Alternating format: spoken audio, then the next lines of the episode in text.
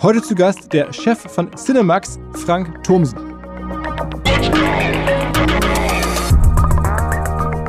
Wir sind noch nicht so weit, da wir noch in der Pandemiebewältigung sind, dass wir uns wirklich komplett der Zukunft öffnen. Aber ich habe auch unser Team ziemlich umgebaut in den letzten zwei Jahren und bewusst auch branchenfremd rekrutiert, dass wir wirklich kraftvoll in die Zukunft gehen und dass wir uns mit den Möglichkeiten beschäftigen, die einfach diese Immobilien bieten. Es ist sehr naheliegend, Events und Conferencing zu machen oder eben Filme zu zeigen. Vielleicht haben wir noch ganz andere Ideen. Gaming ist noch in den Kinderschuhen, in den Kinos, aber ist sicherlich etwas, womit wir uns beschäftigen müssen. Und die Auslastung der Seele, die ist bis 14 Uhr gern null. Wir zahlen aber Miete von 0 Uhr bis 14 Uhr, also muss da Geschäft stattfinden. Und das entwickeln wir jetzt sukzessive.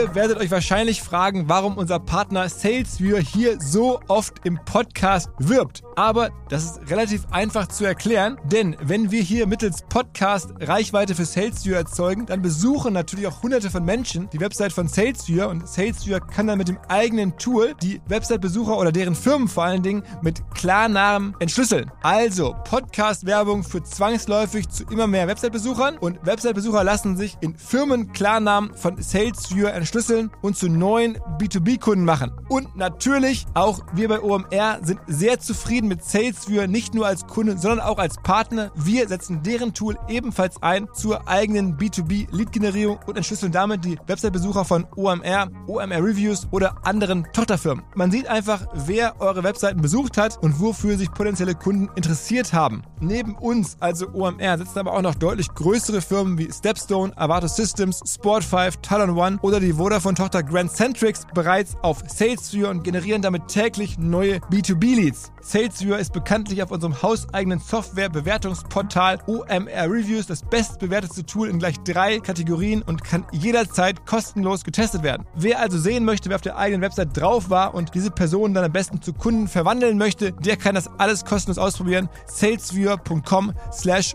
OMR. Zurück zum Podcast. Nach dem jetzt folgenden Gespräch musste ich mein Weltbild in einigen Aspekten ändern, denn ich dachte zum Beispiel, Kinos liegen eher am Boden, mit dem Kinogeschäft geht so langsam zu Ende. Aber das ist gar nicht so. Mal die Pandemie ausgenommen, ist das Kinogeschäft ein sehr, sehr lukratives, weiterhin in Teilen sogar wachstumsstarkes. Sie wollen sogar neue Kinos eröffnen. Wie das Kinobusiness überhaupt funktioniert, wo das Geld da verdient wird. Mit Tickets, das dachte ich mir schon vorher, kann es ja eigentlich nicht sein, weil die Kinotickets kosten ja gar nicht so viel, nur 5, 6 Euro. Da kann ja nicht viel übrig bleiben. Aber wo dann das Geld herkommt, hat mir der Frank erklärt. Außerdem, was man aus Kinos so alles machen kann heutzutage, wie Kinos auch anderweitig genutzt werden können. Wir haben darüber gesprochen, ob man vielleicht die Fußball-WM in Katar, die jetzt ja im November und Dezember läuft, in Kinos streamen könnte, ähnlich wie Public Viewing, nur halt im Warmen. Aber das möchte der Frank nicht so gerne. Warum hat er mir auch erklärt? Dann die Rolle von Blockbuster natürlich. Demnächst kommt ein ganz, ganz großer Blockbuster, war mir auch gar nicht so klar, der vielleicht nochmal ganz anderen Impact hat auf die Kinolandschaft. Zumindest für Cinemax wird es eine sehr, sehr wichtige Phase, hat der Frank erzählt. Übrigens, die Fusion zwischen Cinemax und Cinestar, die es ja hätte geben sollen, über die man auch nachlesen kann, ähm, dazu ähm, wollte sich der Frank nicht äußern, deswegen ist er nicht im Podcast drin. Vorher noch in eigener Sache. Ich habe mir doch vor einigen Monaten vorgenommen, dass ich jede Woche drei Links rausschicke an alle die, die sie bekommen möchten, die es lesen möchten, zu Medieninhalten, die mich begeistert haben, die mir im Kopf geblieben sind, zum kleinen Teil auch zu Sachen, die ich selber gemacht habe, meistens natürlich Podcasts. Jedenfalls, wenn mir was aufgefallen ist, was ich cool fand, ein Artikel oder ein Buch oder eine Doku, dann sammle ich das und schicke es euch. Das Ganze wird möglich gemacht über die Software von Charles. Die machen das möglich, dass wir das umsonst per WhatsApp an euch schicken können. Charles, eine Firma, ähm, die für WhatsApp Messaging halt steht.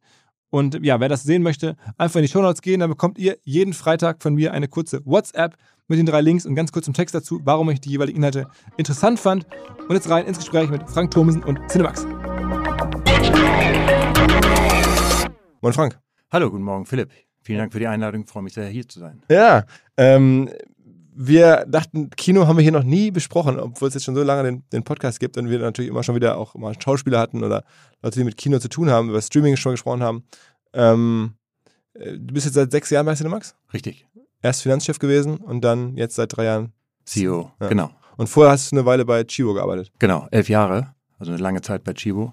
Bin ein Kind des Handels, bin ein Kind, das nah am Kunden arbeitet und es liebt, nah am Kunden zu arbeiten. Und das tue ich heute auch bei Cinemax. Und Cinemax, muss man dazu sagen, war eine ganze Zeit börsennotiert, ne? Richtig. Bis wann?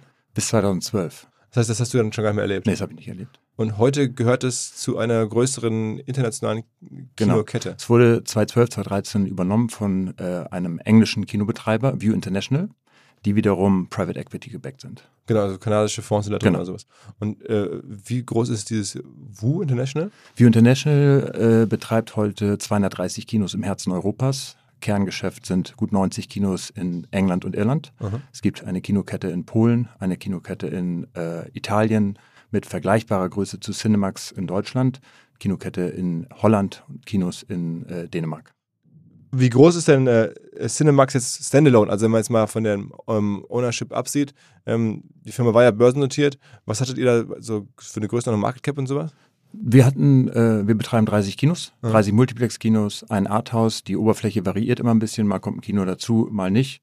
Äh, und äh, sind äh, in den Großstädten Deutschlands vertreten. Okay, ich, also die Zahlen, die man noch sehen kann aus der Zeit damals, die letzten, die ich zumindest recherchieren konnte, waren so 200 Millionen Umsatz damals und sogar krass 40 Millionen Ergebnis. Das waren ja schon Ja. damals richtig gute Zahlen. Ja. 1500 Mitarbeiter. Aber die ähm, haben sich ein bisschen verändert, nehme ich an. Die haben sich ein bisschen verändert, aber auch nicht so dramatisch, wenn man jetzt mal die letzten zwei Jahre herausnimmt. Mhm. Ähm, das ist natürlich klar, dass uns die Pandemie hart getroffen hat. Dazu werden wir später nochmal kommen. Ja, ja. Aber die 200 Millionen Umsatz äh, haben wir auch bis vor kurzem äh, erreicht. Oh, wow. Ja. Oh, oh, oh, das, das hätte ich jetzt gar nicht gedacht, weil man redet doch so viel von, von Kinosterben und dem Rückgang der Kino, aber das erlebt ihr dann gar nicht so. Nein, Kino hat es schon immer gegeben. Kinosterben gibt es schon, äh, seitdem ich Kind war. Es gab ja früher schon Streaming in anderer Form. Wir sind in die Videothek gefahren, haben uns eine Kassette geliehen. Heute ist es ein bisschen einfacher über drei Knopfdrücke.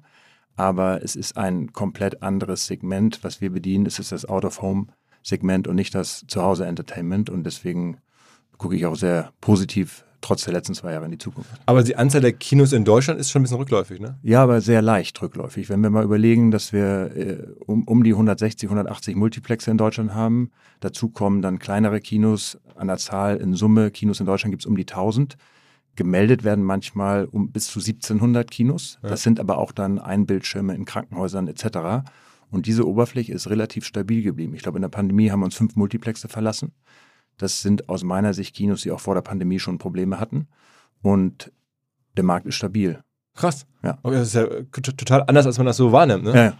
ja, die Medien haben natürlich ihren Teil dazu beigetragen, dass man eine gewisse Wahrnehmung von Kino hat. Und deswegen freue ich mich auch, dass ich hier immer die Gelegenheit habe, mal ein paar Insights zu teilen. Denn das Geschäft ist äh, mega spannend, hat aus meiner Sicht eine große Zukunft und hat auch das Potenzial, deswegen gibt es auch viele Fonds, die investieren, auch am Ende viel Geld zu verdienen. Ne? Ich meine, wenn man das so hört, die, zumindest die Zahlen von vor zehn Jahren damals, ne, als man das noch öffentlich einsehen konnte, da irgendwie 2 Millionen Umsatz und dann 20 Prozent Rendite auf, auf 40 Millionen Ergebnis, ist jetzt ja schon so, da andere hätten das gerne, ne? Ja, ist eine sehr erfreuliche Double-Digit EBITDA-Marge, die man unter normalen Bedingungen, wenn man es gut macht, verdienen kann. Ja. Und da wollen wir natürlich schnellstmöglich wieder hin zurück.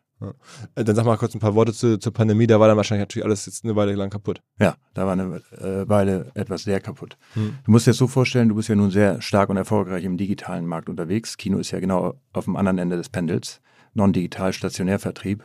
Und stell dir vor, Mitte März 2020 hättest du die bundesweite Entscheidung bekommen, dass das Internet abgeschaltet wird. so muss man sich das mal vorstellen. Ne? Dazu kommt, dass du in 16 Bundesländern operierst und jedes Bundesland mit seiner lokalen Regierung entscheidet, wann das Internet wieder angemacht wird. Mit deutlich reduzierter Geschwindigkeit, unsere Abstandsregelung etc.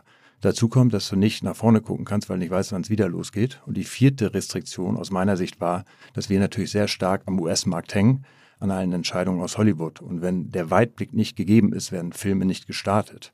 Und es gibt nur ein internationales Startdatum für große Blockbuster. Das heißt, am Ende wurden uns, wurde uns die Geschäftsgrundlage genommen. Und da stand ich dann Mitte März, Als relativ frisch neuer CEO. sechs Wochen nach Promotion. Ich hatte andere Pläne.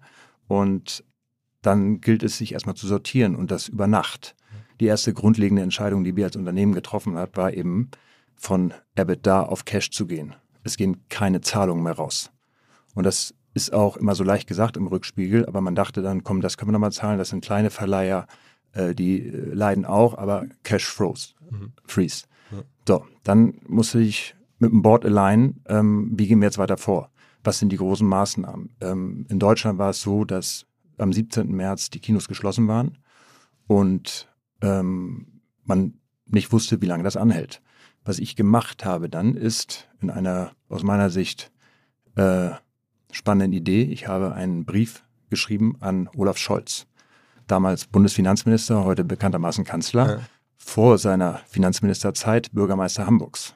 Wir sind ja als Cinemax äh, in Hamburg Platzhirsch nicht nur was das Kinogeschäft angeht, mit vier Kinos, sondern auch was das Entertainment-Business angeht. In Hamburg kommt jeder Dritte zu uns in die Kinos, der in die Kinos geht. Und ich habe mir davon erhofft, mal einen Draht in die Politik zu bilden. Und äh, habe in dem Moment, als ich diesen Brief abgesendet habe, an einen Moment meiner äh, Jugend gedacht. Meine erste langjährige Freundin, die hat eine Ausbildung im Reisebüro gemacht. Wir hatten damals, als ich Student war, vergünstigt die Möglichkeit, eine Kreuzfahrt zu machen.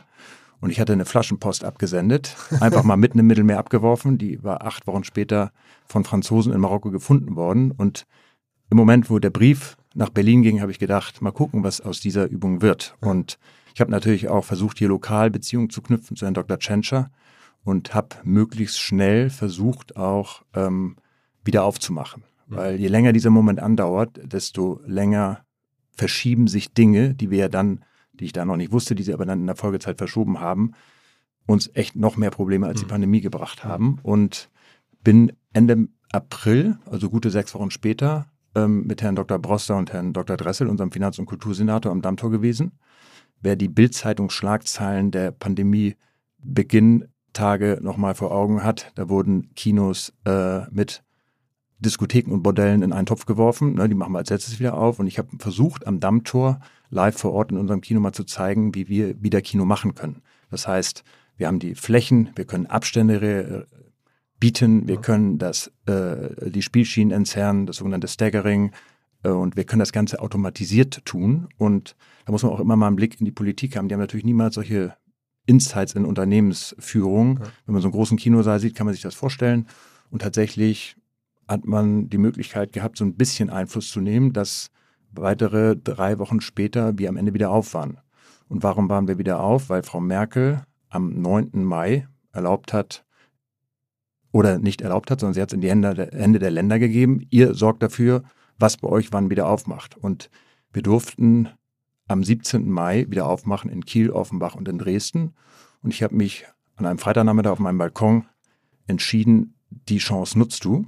Und wir haben innerhalb von neun Tagen alles in die Wege geleitet, die Sicherheitsvorkehrungen getroffen, die Abstandsregeln, das Mediale aufgesetzt, die Marketingkommunikation, unsere Leute aus der Kurzarbeit zurückgeholt. Ist ja nicht so, als wenn wir eine kleine Boutique aufmachen würden, sondern wir haben einfach wirklich hochkomplexe Spezialimmobilien mit 50 Mitarbeitern plus wieder hochgefahren und haben dann am 17. Mai wieder aufgemacht. Ich war selbst live vor Ort habe die Gäste in Kiel per Handschlag begrüßt. Es waren ganz wenige, weil es natürlich auch kein Produkt gab. Ja. Und so sind wir dann in den Sommer gegangen, 20. Und das war schon hoch emotional. Gleichermaßen hoch emotional war es aber auch in diesem Lockdown am Dammtor-Kino mit dem Fahrrad abends so vorbeizufahren und zu sehen, was ein Bild ein Kino abwirft, wenn es geschlossen ist. Ja. Und dann ging das Jahr weiter. Es, äh, der Sommer war gut. Dann kam am Ende, Ende Oktober die nächste Welle und mit dem 28. Oktober wieder die staatliche Anweisung, Schließung ab 1. oder 2. November. Ja. Und ich war an dem Sonntag vor diesem Montag der Schließung nochmal im Kino und das war voll. Die Menschen haben es genossen und habe damals auch nochmal mit Dr. Dressel, unserem Finanzsenator, gesprochen. Der sagte mir, ja, wir machen nachher zu Weihnachten wieder auf. Jeder soll ja auch seine Weihnachtsgans im Kino kriegen. Aus dem Weihnachtsbraten wurde dann Juli 2021. Wow und acht Monate Stillstand. Und in dieser Zeit ist natürlich eine Menge passiert, denn die ganzen Verleiher haben ihre Filme nicht zeigen können. Es war ja nicht nur ein deutsches Thema, es war ein weltweites Thema.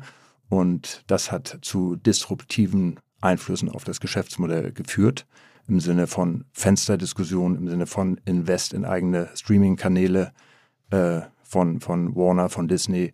Und das hat nochmal äh, eine ganz andere Dimension des Geschäftsgebahns für uns gebracht. Also das heißt, dass jetzt Filme nicht mehr Premiere feiern im Kino, wie das früher war, die großen Blockbuster, sondern dass teilweise große Blockbuster direkt auf Disney Plus, direkt zu Netflix gehen. Genau.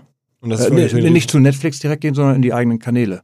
Von Disney, Mulan war einer, äh, oder äh, äh, Wonder Woman von Warner ging in die eigenen Kanäle und ähm, ich kann das ja am Ende verstehen, wenn ich auf der anderen Seite gesessen hätte und die ganzen Produktionskosten immer vorfinanziere und keinen Cash reinbekomme, dann muss ich natürlich sehen, wie ich damit umgehe.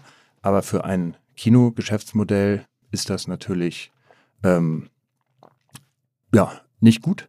Auf der anderen Seite kann man auch sagen, dass es eine Handvoll Filme waren von etlichen hundert, die dann tatsächlich direkt in die Streaming-Kanäle gegangen sind. Und ist das äh, wieder umkehrbar? Also merkt man, dass es wieder jetzt direkt Richtung ja. Kinopremiere geht oder bleibt das so? Nee, das ist de definitiv umkehrbar und es ist auch aus meiner Sicht, äh, wie ich eben schon sagte, vertretbar, dass man Entscheidungen trifft in der Not.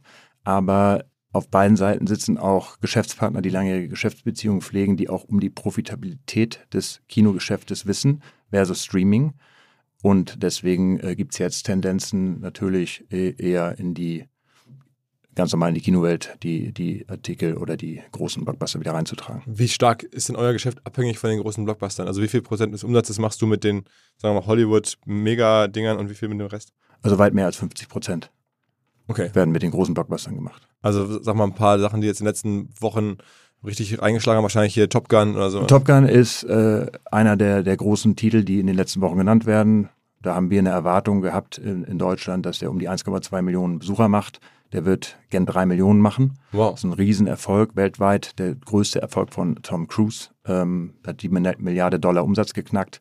Auch in den USA ist das Geschäft in England durch die Decke gegangen. Wenn man mal überlegt, über kurz, kurz drei Millionen Besucher ja. bei so einem durchschnittlichen Ticketpreis bei euch, was ist das so für, für 8,80 Euro, 9 Euro. Also 8, 9 Euro. 10, also ja äh, 10 Euro, dann sind das 30 Millionen. Wenn ich jetzt gerade gesagt habe, ihr hattet äh, schon vor Jahren so 200 Millionen Umsatz, dann ist es ja schon fast ja, mehr wobei, als 10 Prozent Umsatzes. Nee, das ist das Marktvolumen. Ne? Der macht 3 Millionen Besucher in ah, nicht, Deutschland. Nicht nur bei euch, okay. Und mit unserem Marktanteil multipliziert bei uns deutlich geringer. Ja. Aber du hast eine Menge von, für jeden Donnerstag kommen neue Filme. Und das ist aber einer der Kerntitel. Also ist denn so ein, ein, so ein Titel bei euch jetzt konkret über Cinemax, sind das dann 5% des Umsatzes oder sowas? Ähm, kann man so, so groß sind die Titel nicht. Okay. Aber es ist so, dass wenn ich jetzt zurückgucke, die letzten acht Monate war die größte Überraschung Spider-Man. Mhm. Spider-Man ist ein Sony-Produkt, das wurde Mitte Dezember in die deutschen Kinos und in die weltweiten Kinos gebracht. Wenn wir so ein bisschen zurückerinnern, haben wir äh, staatliche Auflagen bekommen, Anfang November 2G, aus dem dann 2G Plus wurde. Das heißt, der Staat hat entschieden, dass Ungeimpfte nicht ins Kino gehen. Und wir wissen alle aus eigenen Erfahrungen, wie umstritten, egal in welchem Camp man ist, diese Entscheidungen waren. Aber ich habe damals mal geguckt, 10 Millionen Erwachsene waren ungeimpft. Äh, die haben alle Kinder, das heißt, die sind aus der Kinowelt ausgeschlossen. Dann kam das Plus dazu, dann ist es die dunkle Jahreszeit. Wer um Himmels Willen geht denn, bevor er ins Kino geht, als Geimpfter sich nochmal testen an dem mhm. Tag? Mhm. Und in Deutschland waren das viereinhalb Millionen Menschen an der Zahl in der, in der in dem Peak von Omikron. Und das hat uns einfach so bestätigt in unserem Geschäftsgebaren, weil das auch ein dreifaches Niveau zu unserer Erwartung war und uns also wirklich äh, sehr stark durch diese total eingeschränkte Zeit des Geschäftsgebaren gebracht Spider-Man war das? Spider-Man, ja. ja. Habt ihr denn generell viel staatliche Hilfen bekommen? Also wenn ja. du die ganzen Einschränkungen beschreibst? Ja. Da, da, kann ich nochmal anknüpfen an meinem Brief zu Olaf Scholz. Zunächst einmal gilt, hilf erstmal den Kleinen, das ist eine große Konzernkette, brauchen keine Hilfen, können andere Leute Geld reinstecken. So, jetzt ist es aber auch so, je mehr man sich mit dem Thema Kino beschäftigt, wird auch der Politik klar, dass die großen Ketten das Produkt Kultur am Laufen erhalten. Auch jedes Arthouse-Kino verdient sein Geld mit James Bond. Auch wenn sie hochintellektuellen Content spielen, der auch andere äh, Zielgruppen anspricht, aber das Geld in der Kinowelt wird mit großen deutschen und internationalen Blockbustern verdient. Und am Ende glaube ich, soweit ich mich damit beschäftigt habe, dass der zweite Lockdown der dann per November mal über Nacht verkündet wurde, auch nicht unbedingt legal komplett durchsetzbar gewesen wäre, ohne eben äh, Fördermittel zu gewähren. Mhm. Weil die Grundlage des Geschäftsplans einfach mal so wiederzunehmen und auch für so lange Zeit zu nehmen, wie soll das äh, funktionieren? Und ich habe versucht seit diesem Brief an Olaf Scholz und nicht nur ich, sondern alle Kinobetreiber Deutschlands, wir über unsere Verbände, ähm, haben eine Sprache gesprochen und auf uns aufmerksam gemacht. Mhm. Und wenn man mal die ganzen Kulturwissenschaftler, die, die Menschen auf der deutschen Bühne, hinter den Kulissen, die, die den Bildschnitt machen, die Tontechniker, die Maskenbildner sieht, da ist ein, ein, eine riesen Menge von Menschen, die ihr Hobby zum Beruf gemacht haben, die das Kulturgut Deutschlands halten, mhm. inklusive der Theaterwissenschaften, äh, die wirklich dann am Ende gewesen wären. Und äh, das hat dazu geführt, dass wir am Ende immer wieder auf uns aufmerksam gemacht haben. Es gab dann mal so kleine Beiträge vom Land Schleswig-Holstein, vom Land Nordrhein-Westfalen. Der Söder hat ein bisschen Geld auf den Tisch gepackt und am Ende mit der Anordnung des zweiten Lockdowns haben Peter Altmann und Olaf Scholz gesagt, ihr bekommt einen Betrag in Abhängigkeit des Umsatzes, den ihr in 2019 gemacht habt in diesem Vergleichszeitraum und der hat definitiv geholfen. Ja. Wir hatten das Glück als Cinemax, dass wir aus einem enorm starken Q4 2019 in die Pandemie reingegangen sind. Das ist vielleicht auch nochmal ganz wichtig. Da kam die Joker-Überraschung, dann kam Elias Mbarak mit einem perfekten Geheimnis, eine deutsche Produktion, über fünf Millionen Besucher.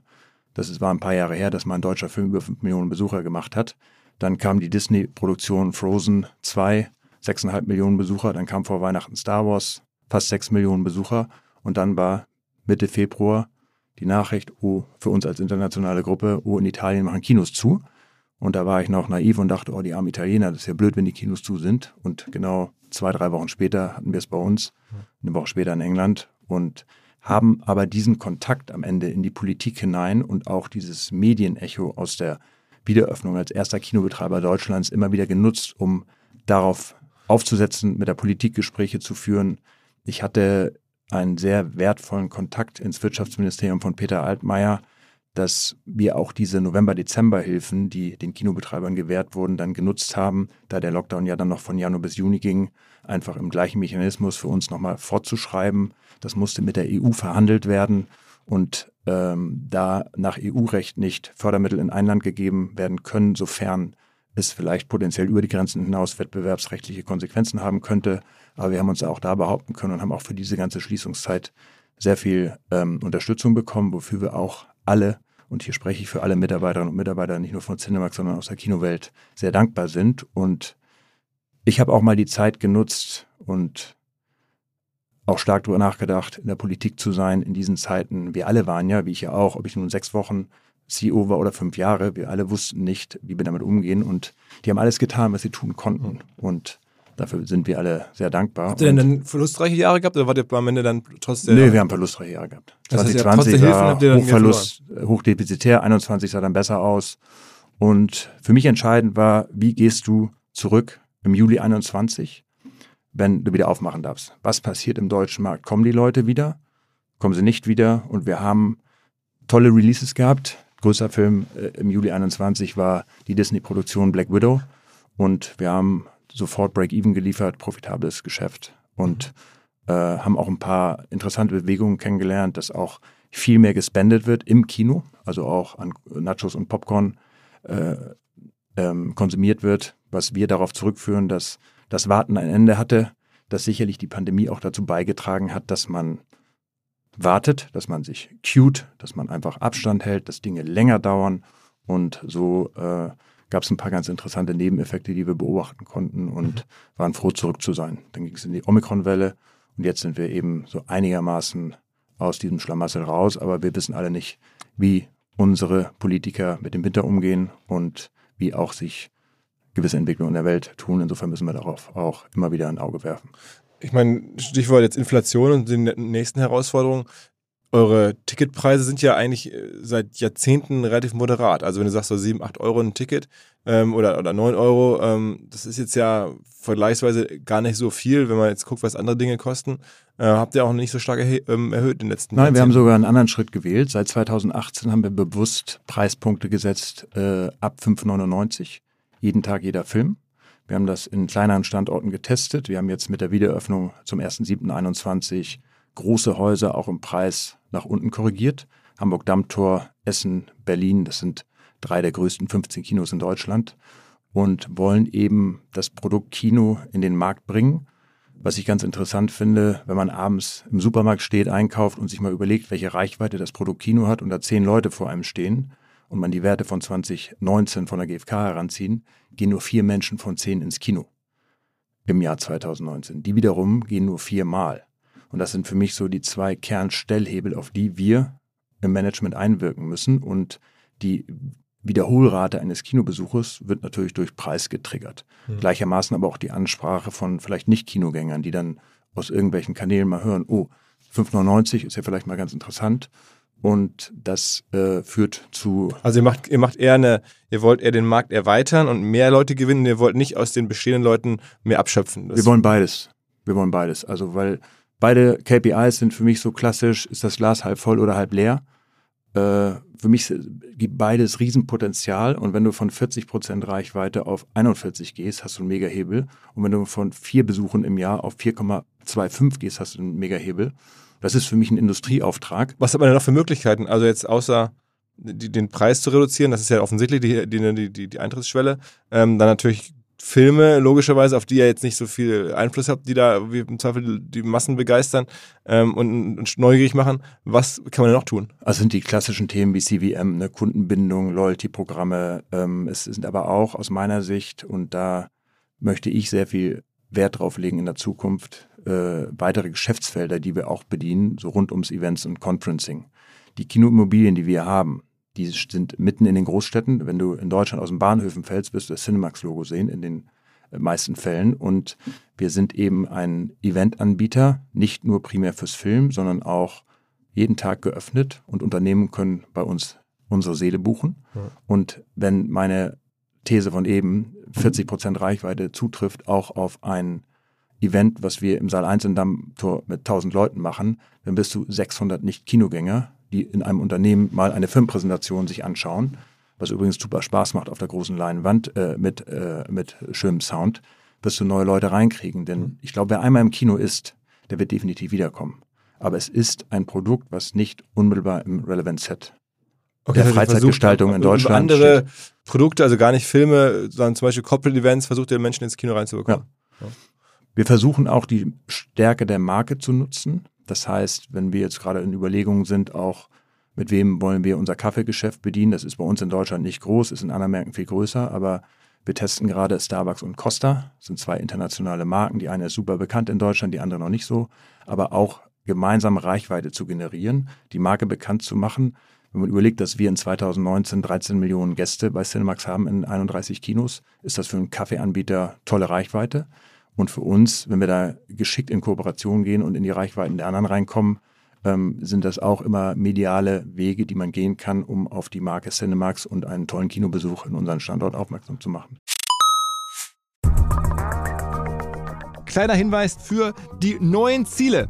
Und zwar Pipedrive kennen wir bei OMR auch sehr gut. Das CRM-System insbesondere für die Förderung des Wachstums kleinerer Firmen.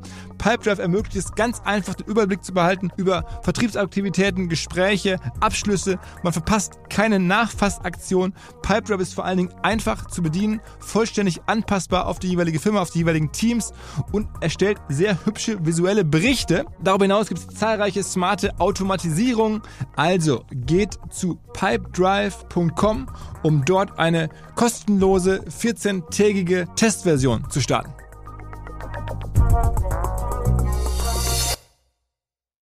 Zurück zum Podcast.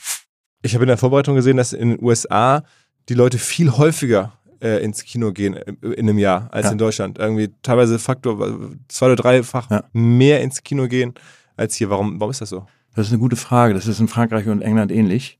In Deutschland ist es aber schon immer niedriger gewesen. Und warum das so ist, äh, die Frage würde ich auch gerne beantwortet bekommen. Aber äh, das ist eine schwer zu beantwortende Frage. Muss ich auch passen. Okay. Okay, aber es ist schon also kulturell interessant, ne? dass ja. also in vielen anderen Ländern äh, Kino viel häufiger gemacht wird. Hier ist der Haupttreiber dann wahrscheinlich irgendwie der Film, der einen reinlockt und nicht so der, der Rhythmus. Also stell mir vor, dass andere sagen, okay, wir gehen einmal im Monat ins Kino, gucken irgendwas, egal was kommt. Und hier in Deutschland war dann meine Erklärung, als ich das gelesen habe, dachte ich mir, okay, hier geht man wirklich nur anlassbezogen, okay, den Film will ich unbedingt sehen, dann gehe ich ins Kino und wenn, wenn kein Film da ist, dann gehe ich halt nicht. Ja, es ist sehr differenziert zu betrachten. Es gibt die Menschen, die auch jeden Tag ins Kino gehen. Gibt's auch bei uns. Es gibt äh, in, in Berlin einen Kunden, der kommt mittags und geht abends um 23 Uhr nach Hause. Das macht er jeden Tag. Bis auf freitags. Es gibt diese Cineasten, die gucken die okay. Filme, die bleiben im Saal sitzen, gucken sich den nächsten an. Die haben die Goldcard und die äh, nutzen die auch. Und dann gibt's diejenigen, die ganz selten gehen. Dann gibt's diejenigen, die mal filmbezogen gehen. Top Gun hat eine gewisse äh, Zielgruppe angesprochen. Äh, einige davon haben schon 1984 oder 86 den ersten Teil geguckt, andere sind Tom Cruise-Fan, äh, andere lassen sich dann mitreißen und das ist sehr, sehr speziell pro Film, also mhm. je nach Zielgruppe. Goldcard heißt? Goldcard heißt, du kann, zahlst einen Betrag X und dafür kannst du unendlich ins Kino gehen. Das ist bei euch äh, innerhalb von Cinemax oder? oder genau, das ja. ist ein Kinoprogramm, was wir haben. Okay. Ja. Okay. Ähm, was gibt es noch für Möglichkeiten, so Kinos zu aktivieren, außer Corporate Events? Also ich meine, ich stelle mir jetzt vor, weiß nicht, im äh, Herbst oder Winter kommt die Fußball-WM, kann man dann bei euch demnächst Fußball gucken oder was gibt's Ja, da äh, gibt es geteilte Meinungen zu. Also ich bin ein ganz klarer Verfechter von Fokus aufs Kerngeschäft. Unser Kerngeschäft ist Film. Wir haben auch in der Pandemie gesehen, dass ganz viele äh, Wettbewerber Autokino geboten haben. Hm. Wir haben uns darauf fokussiert, ganz schnell wieder aufzumachen und unsere Gäste wieder zu bekommen. Hm. Und bei einer WM muss man eben wissen, dass man ein anderes Publikum anzieht. Wir haben viele Familien, wir haben viele junge Leute und wir wollen keine rivalisierenden äh, Gäste in unseren ähm, ähm, also Kinos keine, haben. Keine Fangesänge. Keine Fangesänge schon, wenn es friedlich ist, aber äh, wir müssen dann auch Sicherheitsvorkehrungen treffen. Wir müssen äh, Security bieten und äh, man, man muss sich darüber bewusst sein, dass das alles unter Kontrolle bleiben muss. Und das Aha. ist bei Fußball manchmal eben, wie man es aus dem Stadion kennt, gar nicht so einfach. Und manchmal gibt es ein paar Kettenreaktionen. Und ich möchte, dass jeder Gast zu uns kommt und dass er auch äh, sich so auf den Film freuen kann, genießen kann, wie er sich das vorgestellt hat. Und deswegen bewerten wir das gerade. Ich will das nicht ausschließen, weil es sicherlich ganz spannend ist, mal so eine WM zu zeigen. Aber haben wir auch in der Vergangenheit schon gemacht. Champions League gezeigt. Ja Public Viewing ja. wird es ja nicht geben können, weil das ja alles dann kalt ist und, ja, und, und vielleicht, weiß ich nicht, schneit und regnet. Ähm, das heißt, es wäre doch eigentlich, so habe ich jetzt gedacht, irgendwie perfekt für euch zu sagen, okay, wir machen das Public Viewing quasi in unseren Sälen. Ja. Sind wir in Überlegungen, was aber definitiv äh, die Zukunft sein wird, ist äh, alternativen Content zu stärken.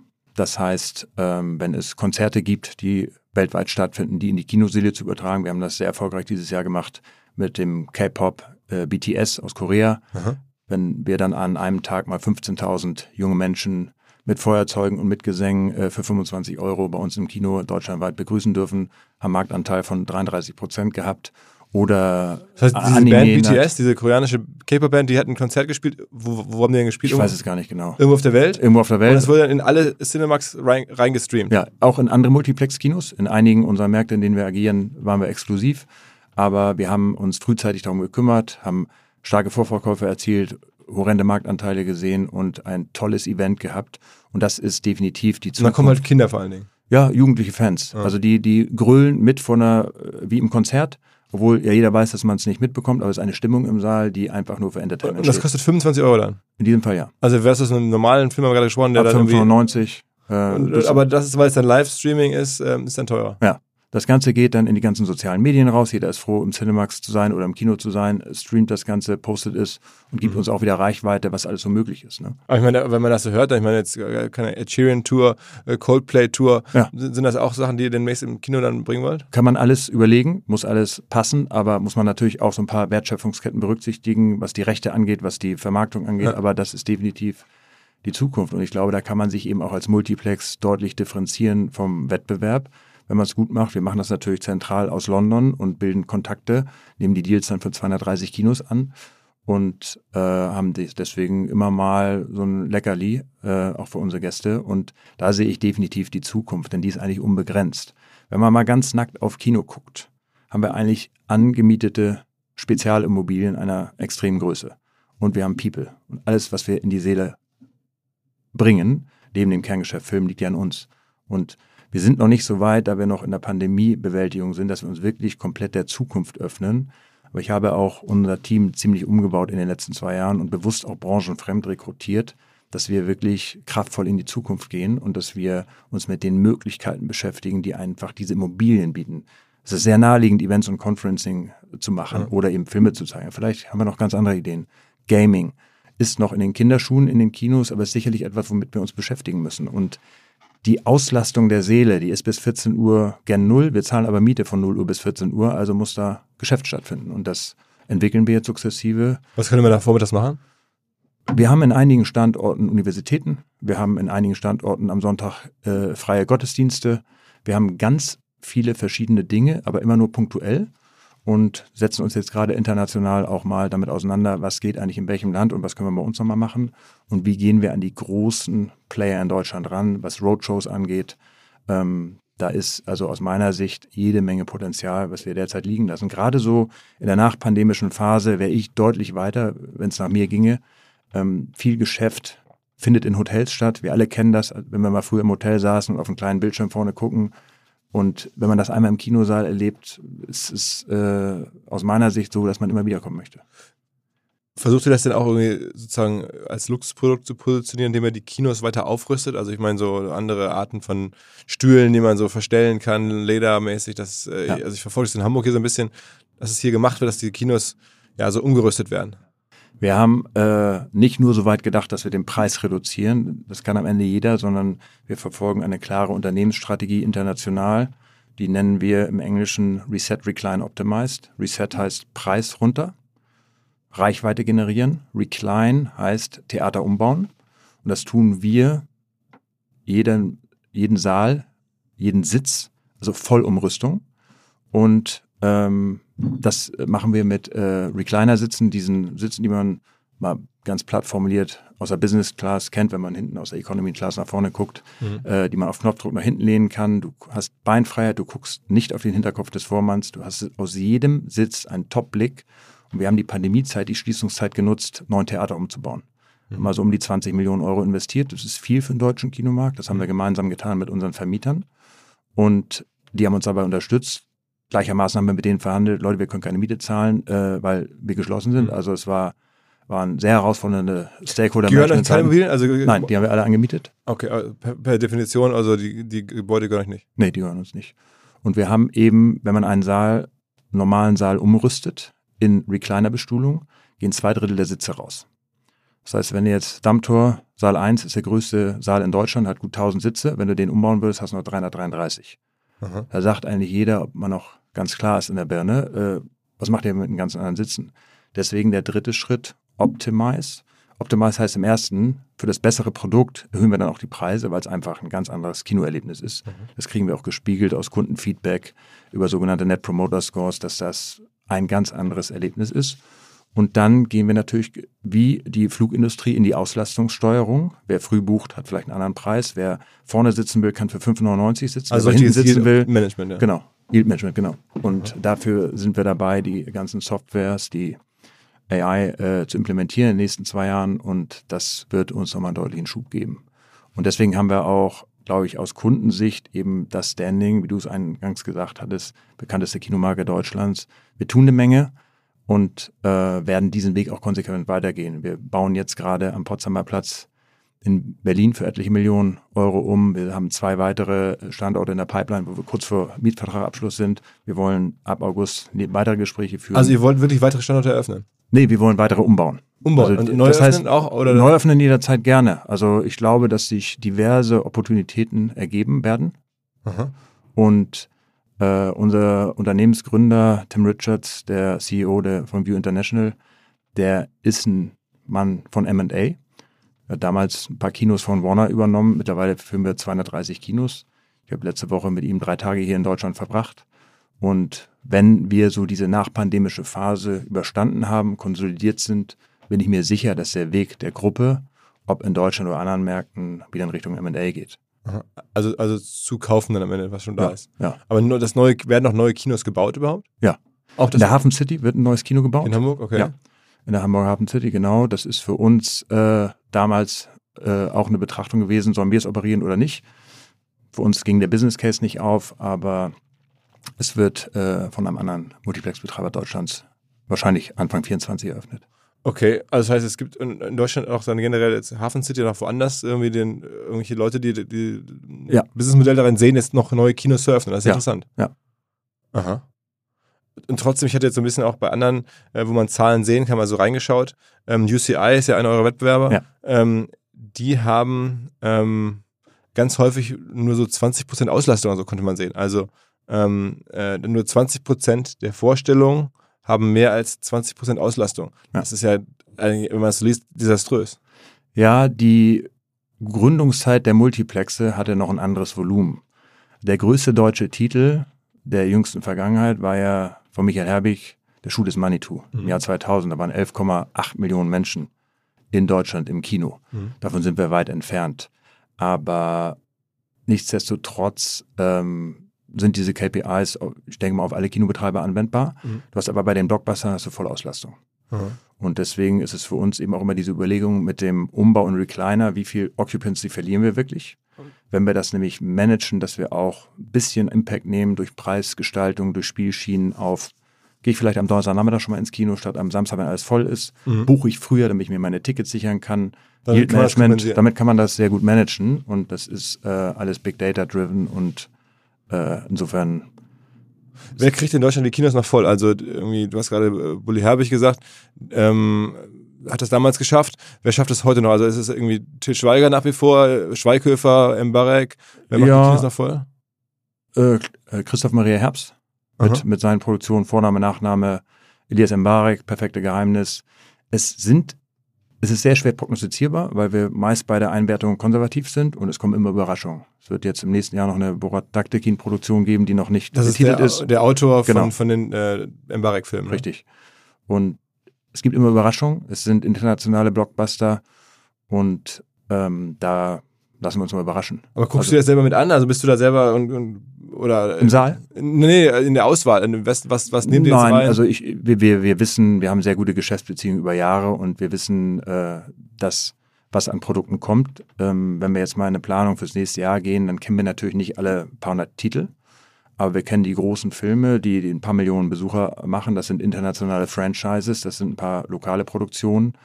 Und äh, daraus leiten wir ab, weil wir ungefähr wissen, wie viel Marktvolumen die größten zehn Titel in einem Jahr machen. Aber die größten zehn machen bei euch dann schon, sagen wir mal, die Hälfte des Umsatzes oder sowas? ja, äh, nicht ganz, aber die äh, machen einen riesen Anteil aus, sodass man über einen Dreisatz ausrechnen kann, wie groß ungefähr der Markt wird. Und wenn man ehrlich ist, ist das unglaublich schwierig, Filme zu prognostizieren. Wir haben natürlich immer Vorgängerbetrachtungen bei Franchises. Wenn Mission Impossible rauskommt, gucken wir den letzten an. Was macht der jetzt? Da kannst du ungefähr in dem Bild machen. Es gibt auch viele neue Trends, ähm, die ganz spannend sind Zum Beispiel? wenn wir jetzt gerade die Minions sehen, Mhm. ähm, Illumination hat weitergearbeitet, wird im nächsten Jahr zwei Filme rausbringen. Einer dreht sich rund um Super Mario, den die einen oder anderen noch aus dem äh, Spiel kennen. Mhm. Und es gibt einen anderen, Migrations, das ist so eine Entengeschichte für Kinder, tolle Animation. Das ist etwas, was eine Fortführung der Minions ist, die ja sehr erfolgreich waren. Es gibt verschiedene ähm, andere Produktionen. Es ist eine Menge hinter den Kulissen los, glaube ich, derzeit, was das ganze Filmwerk weltweit angeht. Also meine Einschätzung, wenn man das jetzt mal betrachtet, so im Streaming, äh, Netflix hatte im November einen Börsenkurs von über 600 Euro pro Stock. Ja. Heute unter 180 gesagt, diese Woche ein bisschen stabilisiert. Aber komplett 200. eingebrochen, ne? Totaler. Ein Drittel, zwei Drittel Unternehmenswert Ja. flöten. ja, So. Was macht Netflix jetzt und woran liegt das?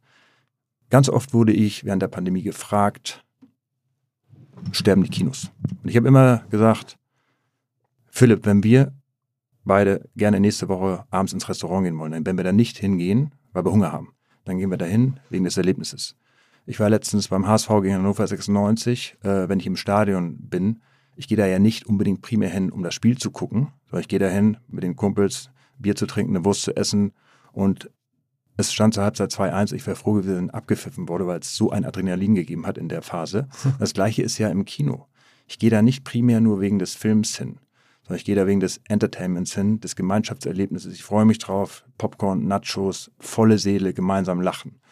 Und die Stärke dieses Produkts Kino, die gab es in der Vergangenheit, die wird es auch in der Zukunft geben. Und Netflix, Stock ist eingebrochen. Warum ist der eingebrochen? In der Pandemie mussten wir alle zu Hause bleiben. Haben wir das jetzt uns alle mehr angeguckt, weil die Kinos geschlossen waren oder wussten wir nicht wirklich, was wir mit unserer Zeit anfangen sollten? So, und Netflix-Analysen besagen, dass ein Großteil der Abonnenten gecancelt hat, weil der Content zu schwach ist und weil es zu teuer ist. Das heißt, was machen die jetzt? Die investieren in eine Lösung, die sie in den nächsten zwei Jahren an den Markt bringen wollen, die auch Werbung schaltet. Das wollen sie mit Microsoft zusammen machen. Gleichermaßen kann man sich fragen, ob das jetzt äh, die Glückseligkeit der Gäste oder der Abonnenten bringt. Denn mich erinnert das so ein bisschen an Sat1 und RTL. Das zweite ist, was ich interessant finde, die haben früher sehr intensiv getrackt. Wie viele Filme werden denn geguckt bei Netflix? In dem Zusammenhang ist auch rausgekommen, dass Filme im Durchschnitt bei Netflix 20 Minuten geguckt werden. Das heißt, jeder bricht ab. Warum bricht man ab? Weil man auf sein Mobiltelefon guckt. Wir alle wissen, dass diese Zahlen uns eigentlich privat nicht überraschen, weil es uns genauso geht. Und das finde ich ist ein bemerkenswerter Trend. Wenn man sich mal anguckt, was ähm, Apple macht. Apple hat über 500 Millionen Dollar geboten für die James Bond Veröffentlichung letztes Jahr im September. Das ist ja, machen die ja nicht, weil sie das Geld liegen haben und weil sie äh, überlegen, ach komm, wir setzen mal ein Zeichen und danach ist verpufft, sondern die haben das Kinogeschäft zunehmend im Auge. Das ist eine These, die ich vertrete. Und wenn ich mir überlege, dass Amazon MGM gekauft hat für 8,5 Milliarden und damit die Rechte an James Bond, an Der Hobbit, an Herr der Ringe, Das Hur, Dr. diese Zhivago, große Kino, Kino äh, das ist die, Produktionsfirma, genau, ne? die ist 1924 gegründet. Äh, man kennt diesen schreienden Löwen, den brüllenden Löwen vom Film. Die kaufen ja nicht James Bond, um den bei Amazon Prime reinzupacken, sondern ich vermute, dass es durchaus möglich ist, dass die sich auch mit der Produktion fürs Kino beschäftigen. Und dann kriegt man natürlich einen ganz anderen Hub in die Kinos rein. Und das wird jetzt nicht nächstes Jahr, vielleicht übernächstes Jahr passieren, aber da ist eine Menge Bewegung hinter. Das ist so die internationale Perspektive. Die nationale Perspektive, die ich wahrnehme, ist, dass es auch deutsche Filmverleiher gibt, die nachhaltig in den Film investieren. Konstantin tut das, Warner tut das, Leo 9 ist ein neuer. Von Fred Kogel, waren Genau, genau, Fred Kogel, genau. Ähm, KKR Private Equity backed. Mhm. Die haben gerade, da war ich eingeladen zur Verleihung des Deutschen Filmpreises in Berlin, den, den äh, Deutschen Filmpreis fürs letzte Jahr gewonnen für ähm, die Schule der magischen Tiere. Und da ist eine Menge Invest drin. Was ich interessant finde, ist, dass Aber also noch erklär mal, das heißt diese amerikanischen Sachen. Netflix ähm, äh, macht jetzt Werbung, weil sie äh, Probleme haben, mit, den, mit dem normalen Filmgeschäft Geld zu verdienen. Oder mit dem Abo-Geschäft. Ähm, dann sagst du, haben jetzt ähm, Apple kauft äh, James Bond Rechte. wollte, äh, ja. äh, wollte. Ähm, äh, Amazon kauft das Studio. Was, was sehen, also ich meine, ich hätte jetzt auch getippt, dass die das kaufen, um sich die Sachen für Amazon Prime zu sichern. Da sagst du aber nein, das machen die, um wirklich in den Kinomarkt reinzugehen. Ist meine These. Mhm. Die, ist meine persönliche These. Und ich glaube nicht, dass James Bond im Amazon Prime landet, der nächste. Mhm. Dafür ist eine weltweite Distribution so viel lukrativer für Amazon. Und ich glaube auch, dass die damit nicht am Ende ihrer Wertschöpfung in diesem Segment sind. Aber am Ende, also das heißt, wenn man deine Argumente so ein bisschen zusammenfasst, dann sagst du, weltweit, siehe Apple, siehe Amazon, siehe KKA mit, mit Leo 9 und Fred Kogel, überall gibt es große Investments, große Geldströme, die irgendwie in Kinoproduktion fließen. Ja. Das ist ein bisschen das Argument. Ja. Ja. Und wenn du dann die Oberfläche hast, hast du natürlich eine ganz andere Filmdichte in der Zukunft potenziell. Ich glaube auch, dass das in Hollywood ein bisschen disruptiv wird, weil natürlich die Top-Regisseure vielleicht ein bisschen abgeworben werden. Ich fand das sehr interessant zu sehen, was Christopher Nolan gemacht hat. Der hat ja ausschließlich, wenn ich da richtig informiert bin, für Warner gearbeitet. Das war ja der Release der Pan des pandemischen Sommer 2020 mit seinem Film Tenet. Der hat sich von Warner abgewendet, weil Warner entschieden hat, das gesamte Jahr 21 Day-to-Day-Releases in den USA zu machen. Das heißt, ein Film, der ins Kino ging, ging gleich am gleichen Tag in ihren eigenen Streaming-Kanal HBO. Hm. Der produziert jetzt für Mitte nächsten Jahres Oppenheimer, eine ähnliche Agentengeschichte rund um den Zweiten Weltkrieg und die Entstehung der Atombombe, äh, um einen Herrn Oppenheimer, eine Geschichte unter dem Dach von Universal. Das heißt, da gibt es Verschiebungen. Eine Ergänzung noch zu Leonine. Die, die haben auch äh, John Wick übernommen und, wenn ich richtig informiert bin, Panem, das hat früher Studiokanal produziert. Das heißt, da gibt es gewisse Verschiebungen, die ich ganz interessant finde. Ich kann das Ende nicht absehen, aber das ist alles auf der Seite der, der Streamer und auch zwischen den Produzenten, was nicht nachteilig für uns sein muss in der Zukunft. Das heißt, würde ich heute investieren können in Kinooberfläche, ich würde es tun. Was mir bislang überhaupt gar nicht klar war, ist, jeder Hersteller von Produkten jeglicher Art kann ein Volksprodukt sein in Kooperation mit der Bild. Das ist insofern natürlich spannend, weil die Bild eine Wahnsinnsreichweite hat, fast 50 Prozent der deutschsprachigen Bevölkerung erreicht und halt dieses Label Volksprodukt vergibt an Partner. Seit 21 Jahren machen sie das. Mittlerweile gibt es 220 verschiedene Volksprodukte und es werden weitere gesucht. Es gab schon Zahnbürsten, Volksakkus, aber auf der Website habe ich gesehen, sie suchen zum Beispiel einen Partner für eine Volkszahnzusatzversicherung oder für eine Volkspizza oder für einen Volksstaubsauger. Also, wer solche Produkte herstellt und auch in größerer Kapazität produzieren könnte, denn erfahrungsgemäß spricht der Verkauf nach einer solchen Kampagne ziemlich an, wendet euch bitte an den Vermarkter der Bild. Die Firma heißt Media Impact. Und Media Impact sagt übrigens auch, dass 80% derjenigen, die schon mal eine Kampagne in dem Bereich gebucht haben, das wieder tun. Wer jetzt hier erstmals von dieser Möglichkeit gehört hat, bekommt auf seine erste Buchung auch ein Media-Bruttovolumen von 220.000 Euro on top. Wendet euch dazu bitte direkt an Media Impact ein Wort www.ftf.de slash Bild slash Volks-Produkt und erwähnt einfach im Gespräch mit den Ansprechpartnern und Ansprechpartnern dort, dass ihr über OMR kommt und dann gibt es diesen Zuschlag. Zurück zum Podcast. Hast du das verfolgt? In den USA war ja zu Zeiten dieser Meme-Stocks ähm, eine, eine Kinokette, also AMC, auch, äh, sagen wir mal, weltweit auf einmal berühmt geworden, weil neben, neben, neben GameStop war das, glaube ich, so der zweitgrößte äh, von diesen Meme-Stocks, also eine, eine Aktie, diesen börsennotiert, ne, ähm, die dann sozusagen äh, als Penny-Stock hin und her getradet wurden, ähm, gehypt wurden. Ähm, man konnte gar nicht so genau nachvollziehen, was da jetzt passiert. Also auch so, so dann über diese verschiedenen äh, Foren, äh, Reddit und so, ähm, ging es da richtig ab mit AMC. Hast du das verfolgt? Kannst ich habe das verfolgt, aber ich habe es äh, nicht tief verfolgt. Ich fand das bemerkenswert, was da passiert ist. Das ist gut anderthalb Jahre her, ne? Ja. Dass ja, sie ja. den Stock so runtergezogen haben und äh, aber die genauen Mechanismen dahinter kenne ich auch nicht. Welche Rolle spielt denn äh, Kino-Werbung überhaupt noch? Das ist gerade das Netflix-Werbemodell, das kommt jetzt irgendwie ja, demnächst, haben sie angekündigt. Ähm, ich meine, ihr macht ja auch Kino, äh, sehr viel Werbung im Kino, also vor den Filmen logischerweise. Ähm, erklär mal da die Wertschöpfung.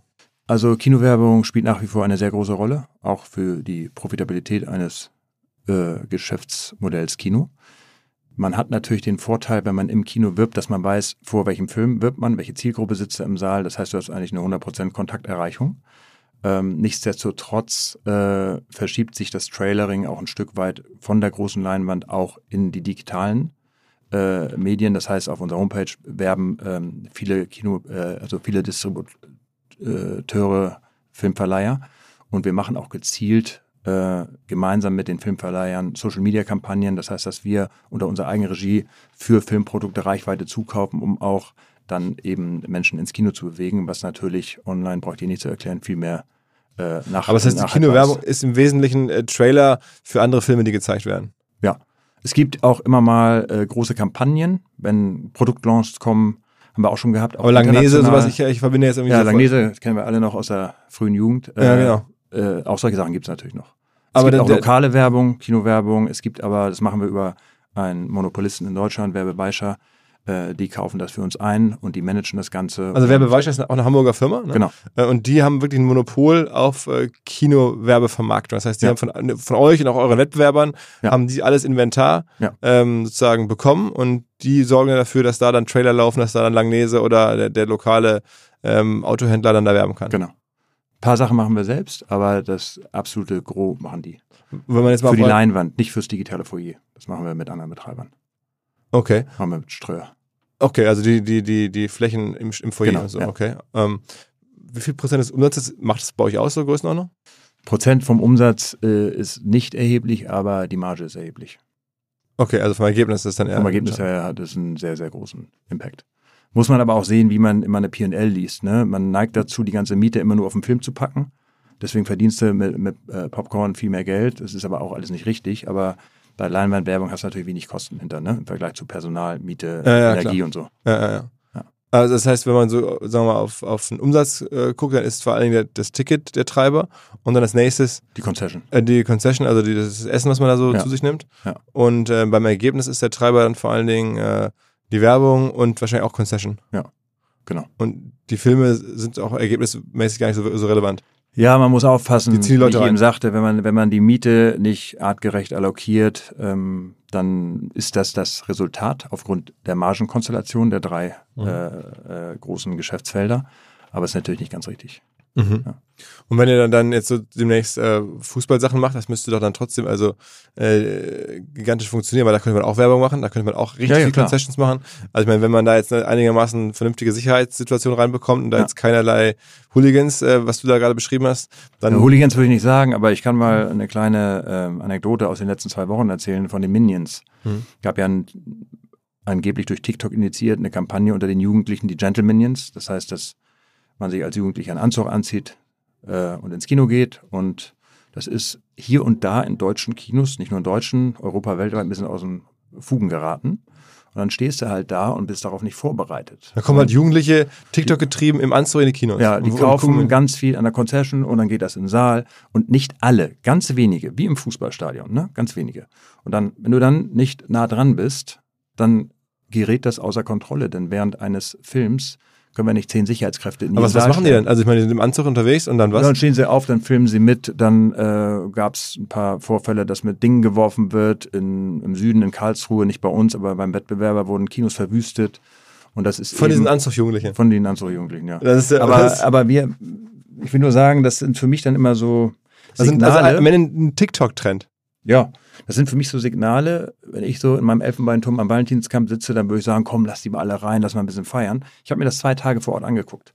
Und ich habe auch mit im Saal gesessen, weil ich das auch spannend finde. Und ich meine, wir haben alle mal Scheiße gebaut als Jugendliche und ich finde es auch nicht dramatisch, aber ich bin dafür endverantwortlich, dass jeder Gast seinen Film, so wie er es erwartet, genießen kann. Mit seinen Kindern. Ja. Es gibt bestimmt ein paar, die finden das lustig. Es gibt auch, ich habe im Saal mir die, den Kindern und den Eltern in die Augen geguckt Ja. und gesehen, dass sie es nicht lustig finden. Und das äh, möchte ich nicht, darf ich auch nicht zulassen. Ja.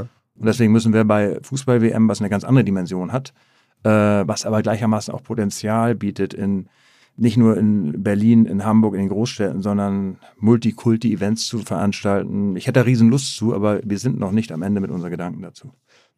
Gibt es denn noch andere technische Innovationen, äh, die im Kino auf uns warten? Also, äh, wie gesagt, wir haben jetzt ja von dem Streaming gesprochen, wir haben von der, von den Kinomöbeln, also den Stühlen, in denen man sitzt, gesprochen. Das, äh, es gab ja auch mal so diese ganzen 3D-Brillenbilder, also wo dann Leute mit so 3D-Bildern im Kino saßen. Davon habe ich nie wieder was gehört. Ähm, kommt da noch irgendwas? Ja, es ist ganz interessant. Ähm, der größte Film des Jahres, auf den warten wir eigentlich schon 13 Jahre, wird ja Avatar, The Way of Water werden. Der äh, kommt, meine, am 14. Dezember. Mhm. Der letzte hat über 11 Millionen Besucher weltweit. Also dann für Äh, deutsche Verhältnisse Rekorddimension. Ja, der hat über 11 11,2 Millionen Besucher in Deutschland gemacht. 2009 ist jetzt wirklich lange her. Und das ist für uns so ein Ankerpunkt im Winter, das ganze Thema 3D zu re revitalisieren. Mhm. In den USA, um auf die großen Märkte zurückzukommen, war der Trend 3D richtig stark vor zehn Jahren. Der ist aber sehr, sehr zurückgegangen. Vor kurzem ist Doctor Strange gestartet von Disney. Der hat in den USA einen 3D-Anteil von 10% gehabt. Mhm. In Deutschland 50%. Andere Märkte Südamerika. 3D-Anteil. Ja. Also das ist mal mit Brille dann wirklich Genau. Ja. Okay, das machen die Leute. Ja. Aha. Und in Südamerika, Brasilien 45 Prozent. Wir haben jetzt die Minions, die hatten einen 3D-Anteil von 35 Prozent. Immer noch jeder Dritte sitzt mit 3D. Mhm. gibt ja getrennte Shows von den 2Ds, aber es ist nach wie vor da, aber auch rückläufig. Und wenn ein Film den Unterschied macht, wirklich in andere Welten einzutauchen, der auch jegliche Streaming-Diskussion beendet, dann ist das Avatar. Aha. Ich war vor kurzem in Barcelona zur Cine Europe, sind wir einmal im Jahr, gucken uns mit den internationalen Vertretern äh, sowohl von Kinobetrieb als auch von Distribution den Filmslate der nächsten zwölf Monate an. Da haben wir mal ein bisschen Footage von Avatar gesehen, 20 Minuten, das ist umwerfend. Und ich bin Als normal oder als 3D? Normal und 3D. Ich habe es Mhm. 3D gesehen, Mhm. da bist du in einer anderen Welt. Und das, ähm, das wollen wir unbedingt revitalisieren. Wir haben eine Menge 3D-Screens. Wir werden uns darauf bestmöglich vorbereiten. 2009 hat der Film 2,8 Milliarden weltweit eingespielt. 1,8 Milliarden davon waren 3D, 70 Prozent. Ich glaube, das werden wir jetzt nicht mehr erreichen. Aber wir haben definitiv Potenzial, richtig gut äh, dieses Produkt nochmal wieder Aber es ist schon erstaunlich, dass eigentlich eine technische Innovation äh, jetzt sozusagen äh, revitalisiert werden muss oder so ein bisschen so, so in Decline ist. Also das, man hätte ja gedacht, dass das irgendwie die Zukunft wird, aber es ist so, war so eine Zwischenphase eigentlich dann nur. Ja. ja, aber gut, zehn Jahre später immer noch ein sehr beträchtlicher Anteil in Deutschland. Also der, auf den kann man aufbauen.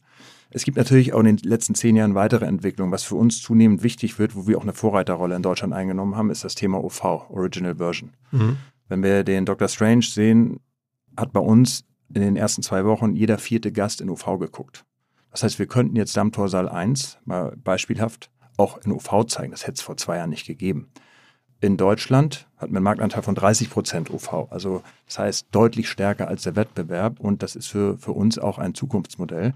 Äh, Das heißt, man kann auch nicht 2D, 3D, OV, alles Mögliche zeigen, sondern wir müssen irgendwo auch Schwerpunkte setzen und so ein bisschen kannibalisiert unser Scheduling ja gegeneinander. Aber ähm, jetzt geht es darum, Avatar richtig groß zu machen. Ich meine, wir sprechen über den 14. Dezember. Wir werden diesen Film zelebrieren. Das ist äh, in der Produktion der am weitesten diversifiziert gefilmte Film. Der wird in 160 Sprachen erscheinen. Der ist für IMAX produziert. Der ist für Cinema X produziert. Das sind Kinos, wo du eben die Technik ansprachst, wo die, nicht nur die Leinwand vorne ist, sondern an den Seiten noch weitergeht. Das ist fantastisch, da drin zu sitzen. Und es wird auch für 4DX produziert, das heißt, wo Stühle mit dem Film mitgehen. Und man kann in alles investieren, nur man muss immer auch sehen, je nachdem, in welchem Unternehmensumfeld man arbeitet und also Eigentümerumfeld. PI heißt, ja, leg mir ein Business Case vor und es gibt andere Kinobetreiber, die legen einen großen Wert in Deutschland auf IMAX. Es gibt andere, die auf Cinema X Wert legen, es gibt andere, die auf Dolby Atmos auch Sound Wert legen. Für uns, für Cinemax gilt der Recliner, die Bestuhlung. Das ist etwas, was ich mitnehme aus meiner Sicht und tiefsten Überzeugung. Selbst wenn ein Film mich mal nicht so überzeugt, kann ich immer noch sagen, war aber toll bei Cinemax. Und deswegen werden andere da vielleicht eine andere Richtung einschlagen als wir. Ist das Business, was du da betreibst, mit so Programmkinos eigentlich überhaupt noch vergleichbar? Also wenn man das so sich anhört, wie ihr da jetzt drüber nachdenkt, ähm, und dann gibt es so die kleineren ne, äh, Kino, so, die dann einer, also so One-Man-Shows oder dann so eine, so, so eine, ein Outlet, das dann nur eine, äh, keine Kette, ähm, irgendwie so Programmsachen, die werden, die folgen ganz anderen Business-Logiken wahrscheinlich, ne? Ich denke auch. Ich bin ja kein Kinokind. Ich habe einen Großteil meiner Karriere bislang bei Chibo verbracht. Ich bin ein Kind aus dem Handel und ich sehe uns auch als Händler am Ende. Natürlich mit klarem emotionalen Fokus auf das Produkt Film. Aber am Ende sehe ich ganz, ganz viele Parallelen, Parallelen zu meiner Chibo-Zeit, insbesondere zu den wöchentlich wechselnden äh, Chibo-Phasenwelten. Denn wenn ein Film am Donnerstag startet und am Sonntag nicht die Besucher gemacht hat, um den Zielwert zu erreichen, wird er ihn danach nicht erreichen. Filme haben einen Ramp-up und äh, wenn sie schwach starten, kommen sie nach hinten nie hoch. Das Mhm. ist bei den Chibo Non-Food-Phasen genauso gewesen. Und genauso ist das für uns wichtig zu überlegen und wirklich zu tracken und zu managen, was für eine Conversion haben wir. Nicht nur online, sondern auch, was gelingt uns für eine Conversion von Gästen, die ins Kino kommen. Mhm. Wie viele von denen bewegen wir zur Concession? Äh, wie viele von denen bewegen wir uns zu erlauben, mit ihren Daten zu arbeiten? Wie viele von denen geben uns Feedback, ob sie den Kinobesuch genossen haben? Und dass man wirklich dieses nah am Kunden in alle Köpfe reinkriegt, bis in die Theaterleiterinnen und Theaterleiter, bis in die Servicekräfte, dass wir alle dafür stehen, dass wir ein Erlebnis bieten. Und Wie viele arbeiten bei euch aktuell? Äh, derzeit 1200. Mhm. Zu Avatar werden wir 1500 sein. Ach, das will, um den Film handeln zu können, müsst ihr sozusagen Ja. eure Belegschaft Ja, 300 momentan ist äh, Minions ist ein großer Film, aber jetzt gehen wir in eine leichte saure Gurkenzeit. Es kommt nochmal Bullet Train von Brad Pitt und äh, nochmal die Schule der magischen Tiere Teil 2 und dann gehen wir äh, in eine Zeit, wo die Filmversorgung nicht so stark ist, hat man immer mal.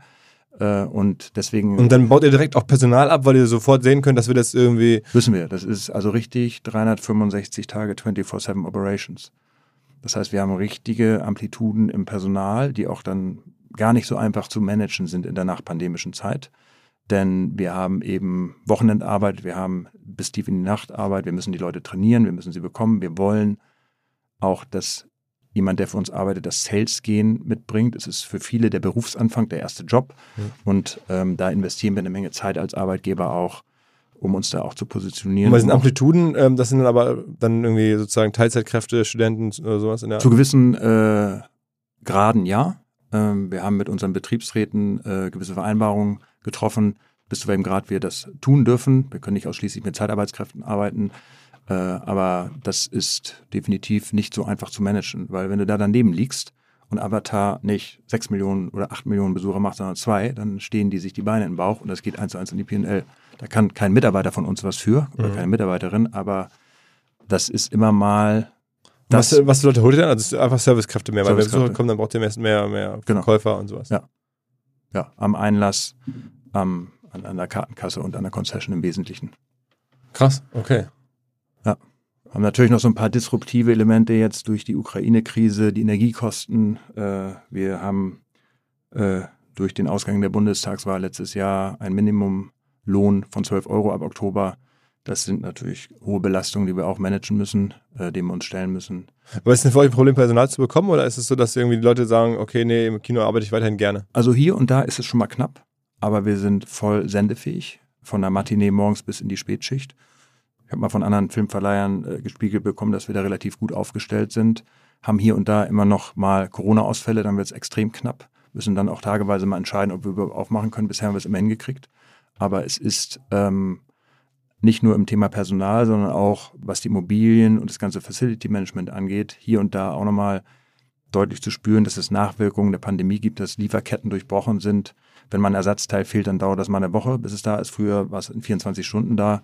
Und so hat man hier und da auch mal für einen Tag ein Kino zuzumachen, wenn Sicherheitsaspekte eben äh, mal zum Vorschein kommen. Und also an allen Ecken und Enden ist echt Operations. Wa- Was, was für eine Stadtgröße muss man muss eine Stadt haben, eine Einwohnerzahl, damit ein Multiplex, also bei euch oder bei einem anderen überhaupt Sinn macht?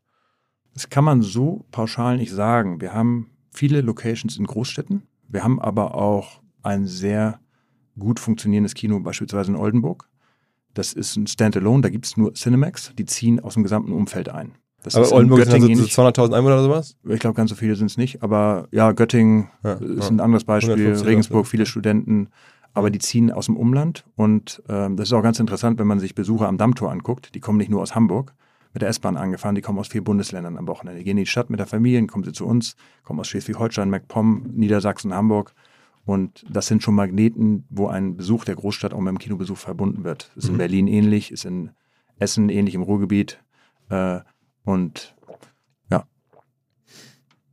Okay, also ähm, ich bin gespannt, was äh, ihr euch dann in den nächsten Jahren einfallen lasst. Vor allen Dingen aber auch jetzt im, im, im, im Herbst. Ich hätte Bock, tatsächlich irgendwie Fußball-WM im Kino zu gucken, aber in der Tat, Ich wenn da einer irgendwie eine, eine, eine, so, einen, so einen Knaller irgendwie äh, in die Nähe wirft oder da irgendwelche Pyros zündet, das muss ja nicht unbedingt sein. Aber okay, also mal, mal, mal schauen, wie es so weitergeht. Und es ist ja sehr erfreulich zu hören, dass, dass ihr irgendwie jetzt, unabhängig jetzt mal von der Pandemie, so stabil äh, unterwegs seid. Also das hätte ich jetzt ganz anders wahrgenommen. Ähm, und es scheint ja noch irgendwie viel möglich. Also auch gerade, wenn man guckt, was ihr da an Besucherfrequenzsteigerung vielleicht noch im Vergleich zu ausländischen Märkten schaffen könntet. Ja. Also macht ihr Mut. Ich bin sehr optimistisch, muss ich sagen, und äh, äh, gucke positiv in die Zukunft. Ich bin bei Chibo ins oberste Management aufgestiegen in Zeiten, in denen es nicht gut aussah. Ich habe jetzt hier mal eine Menge erlebt in den letzten zwei Jahren, äh, die ich sonst nicht erlebt hätte. Und es muss viel passieren, dass man mich aus der Ruhe bringt.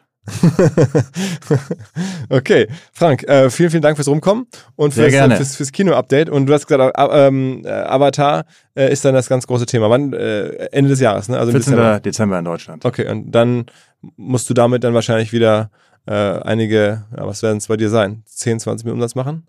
Ja, also so viel wie geht. Ne? Also Ja. das ist äh, ein Riesentitel, der da werden wir ja bis zu einer Million Besucher machen. Bei euch? Man, Okay, hoffe dann, ich. Also ich hoffe, dass der 6, 7, 8 Millionen macht. Wir werden da einen deutlich höheren Marktanteil als unseren Durchschnitt haben, weil das ein Genre ist, wofür man zu Cinemax kommt.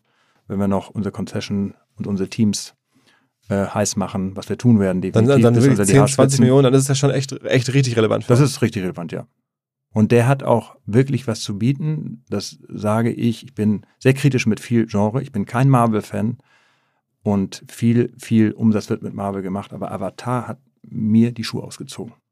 Ist es überhaupt auch möglich, sagen wir mal, neue Franchises zu bauen? Weil man hat das Gefühl, wir reden immer wieder von denselben. Also wir reden von Spider-Man, von Mission Batman, Impossible. äh, Mission Impossible, von jetzt irgendwie Tom Cruise. Okay, das hat jetzt eine Weile gedauert, aber auch da, also schafft man noch neue Franchises? Äh, Kennst du noch neue Ich Franchises? finde die Trends bei Illumination ganz gut. Und es ist sicherlich auch eine Riesenherausforderung, wirklich die Wette einzugehen. Denn Riesenfilme kosten Riesengeld. So ein Avatar kostet eine Viertelmilliarde Dollar. Die musst du erstmal auf den Tisch legen. Und wenn du etwas Neues, Großes produzieren willst, dann musst du Geld in die Hand nehmen. Und das ist gar nicht so einfach. Erinnert mich wieder an meine Chibo-Welt. Wir haben auch immer diskutiert, warum haben wir eigentlich nur zehn große Phasen im Weihnachtsgeschäft, warum nicht im Sommer? Ja, nimm doch mal das ganze äh, Geschäftsgebaren und deinen ganzen Mut zusammen und baue eine große Phase rein, dann floppt das. das muss man äh, wirklich auch glaube ich, mit Augenmaß betrachten und auch mit ein bisschen Rücksicht. Das äh, ist nicht so leicht, einfach einen Blockbuster nach dem anderen zu produzieren, aber ähm, Avatar wird definitiv einer und lass uns mal gucken, was danach kommt. Der Avatar 3 ist schon fast fertig produziert, der kommt genau zu Weihnachten 2023. Am vierten Teil wird auch schon gearbeitet. Das heißt, es gibt auch diese großen Franchises, die auch noch Potenzial haben in der Zukunft noch größer zu werden als die in der Vergangenheit. Und die, die sagen wir mal, so ein Spider-Man oder ein Batman oder was ist denn noch so groß, die, die bauen, oder Fast and Furious, die bauen auch nicht ab, also die bleiben dann auch hoch. Unterschiedlich. Spider-Man jetzt war einer der größten Artikel, äh, was Artikel, einer der größten Filme ähm, der jüngsten Vergangenheit. Im Land unserer Muttergesellschaft war James Bond. Äh, und Spider-Man zwei der Top vier Titel, die es jemals gegeben hat ja. in diesen Zeiten. Ja. Und ähm, das ist äh, auf jeden Fall vielversprechend für die Zukunft. Okay, okay, okay. Also, ähm, wer äh, bei uns Blick, wer jetzt ähm, Lust bekommen hat ähm, auf einen Kinobesuch, ähm, ja, ich glaube, ihr seid überall, du hast ja in der Nähe der Bahnhöfe bei größeren Städten, Cinemax, es gibt auch andere gute Kinos natürlich ähm, und ähm, ja, demnächst vielleicht im Herbst oder an regnerischen Sommertagen mal wieder ins Kino. Danke sehr fürs Rumkommen. Herzlichen Dank. Alles klar. Ciao, ciao. Zur Abwechslung jetzt mal vollkommen schamlos und offene Selbstvermarktung und Werbung für unser OMR Festival am 7. und 8. Mai. Dort sind wir gerade in der absoluten Planungshochphase. Das heißt, wir verkaufen jetzt letzte Standflächen, wir planen, wie halt dort alles laufen wird Anfang Mai.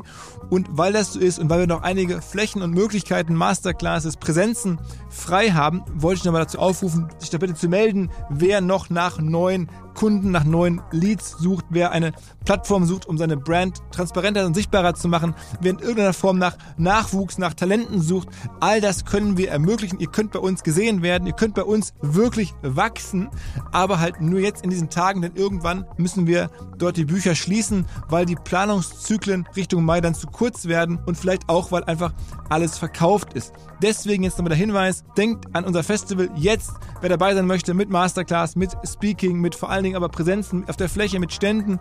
Einfach ganz kurze Mail an inbound.omr.com. Innerhalb eines Tages melden sich da eine Kollegin, ein Kollege und dann startet die Zusammenarbeit.